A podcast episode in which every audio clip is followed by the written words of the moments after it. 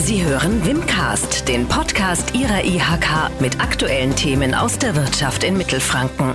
Willkommen zu einem neuen Wimcast. Zu Gast ist diesmal Matthias Everding, der Vorstandschef der Sparkasse Nürnberg und vor allem deshalb ist er hier der französische Honorarkonsul. Willkommen erstmal. Grüß Gott, Herr Grundler. Herr Everding, was hören Sie denn direkt aus Frankreich über die aktuelle Corona-Lage? Weil was wir hier hören, klingt ja ganz schlimm. Ja, es ist leider so, dass in Frankreich die Zahlen wieder deutlich angestiegen sind und über 10.000 Neuinfizierte pro Tag liegen. Ähm, das ist bedenklich und natürlich auch traurig. Es hängt sicher ein bisschen mit der französischen Lebensart zusammen, die wir auf der einen Seite als Deutsche natürlich bewundern, aber die natürlich gerade in solchen Corona-Zeiten eher nachteilhaft ist. Jetzt hört man ja schon von unserer Wirtschaft, dass Corona sie schwer trifft. Was glauben Sie, was das momentan für die französische Wirtschaft bedeutet? Ja, wichtig ist, dass es nicht zu einem zweiten Lockdown kommt, ähm, weil das wissen wir alle, das wäre, hätte dramatische Konsequenzen. Ähm, klar, die, das Bruttoinlandsprodukt in Frankreich wird auch deutlich zurückgehen, wahrscheinlich stärker als in Deutschland. Aber insgesamt, glaube ich, ist Frankreich stabil, um auch diese schwierige Situation zu meistern. Apropos Wirtschaft, wie steht's denn so zwischen Franken und Frankreich? Ja, äh, die wirtschaftlichen Beziehungen sind äh, nach wie vor hervorragend ähm, und auch die politischen Beziehungen ähm, spielen eine große Rolle. Ähm, für Frankreich ist Deutschland der wichtigste Handelspartner, sowohl beim Export als auch beim Import. Ähm, und für Deutschland sind es die Plätze zwei beim Export und drei beim Import. Also man sieht allein an den Zahlen, wie eng die Verbindungen wirtschaftlicher Natur sind. Als französischer Honorarkonsul sind Sie bestimmt frankophil. Was sind denn so Ihre Lieblingsplätze im Nachbarland?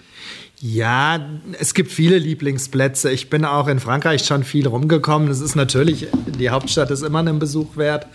Ich mag sehr die Bretagne oben, der raue Norden Frankreichs. Ähm, aber genauso die Städte Bordeaux oder natürlich die Côte d'Azur mit Nürnbergs Partnerstadt Nizza.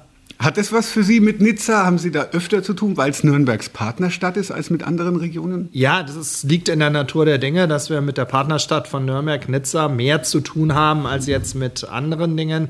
Ich habe gerade jetzt am Wochenende kurz hin und her gemailt äh, mit den Unwettern in Nizza äh, und gefragt bei unserer Ansprechpartnerin in Nizza, ob ihr was passiert ist. Also in, in der Stadt selber scheint es zu gehen. Es ist eher das Hinterland, was es getroffen hat. Viele mögen an Frankreich natürlich Essen und Trinken. Wie sieht es in Corona-Zeiten aus mit dem Nachschub für Wein oder Käse, was halt der Franzose so gern macht? Ja, ich glaube, das ist, das ist kein Problem. Die Lebensmittelversorgung in Corona-Zeiten, die funktioniert in Deutschland, die funktioniert in Frankreich. Und auch der Im- und Export äh, funktioniert, glaube ich, ohne Probleme. Also französischen Wein kriegt man nach wie vor auch hier in Nürnberg. Was sich der ein oder andere jetzt vielleicht fragt von unseren Hörern, ähm, wie wird man eigentlich französischer Honorarkonsul in Franken? Was muss man da machen? Oder wird, da, wird man gefragt? Meldet man sich? Nee, man wird gefragt und äh, für mich kam es ziemlich überraschend, weil ich gar nicht darüber nachgedacht habe irgendwie. Ähm, und dann bin ich gefragt worden und dann kommt man ins Grübeln, ob man diese Aufgabe übernehmen kann, übernehmen will, ob es zeitlich mit dem Hauptberuf funktioniert. Aber ich mache es gerne und habe mich dafür entschieden.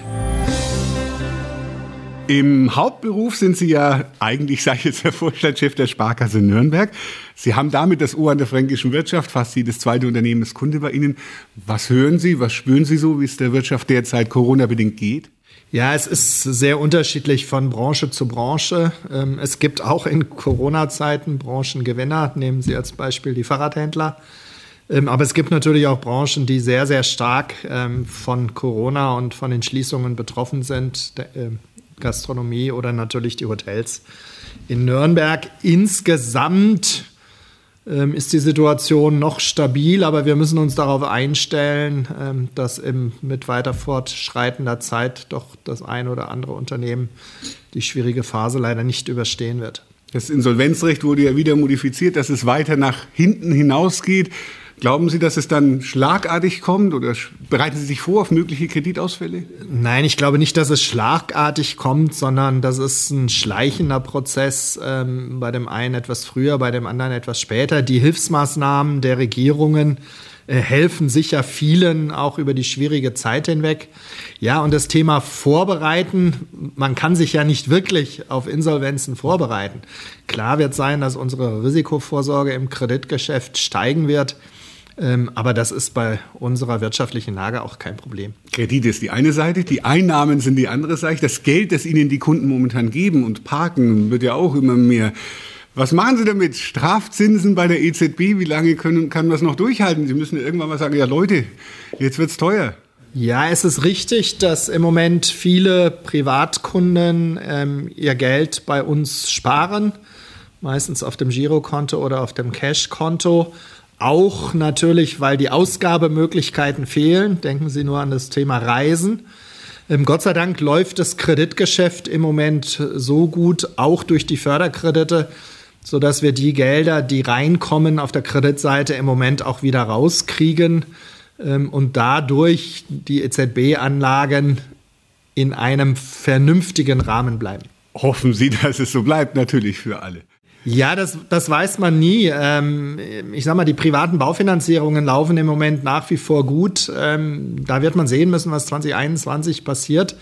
Und klar ist auch, wenn wir das Geld bei der EZB anlegen müssen, dann kostet uns das 0,5 Prozent Zins. Vielen Dank, Matthias Everding, sowohl als Vorstandschef der Sparkasse Nürnberg als auch als französischer Honorarkonsul, dass Sie sich die Zeit für diesen Wimcast genommen haben. Gerne, vielen Dank für das Gespräch. Das war Wimcast, der Podcast der Industrie- und Handelskammer Nürnberg für Mittelfranken.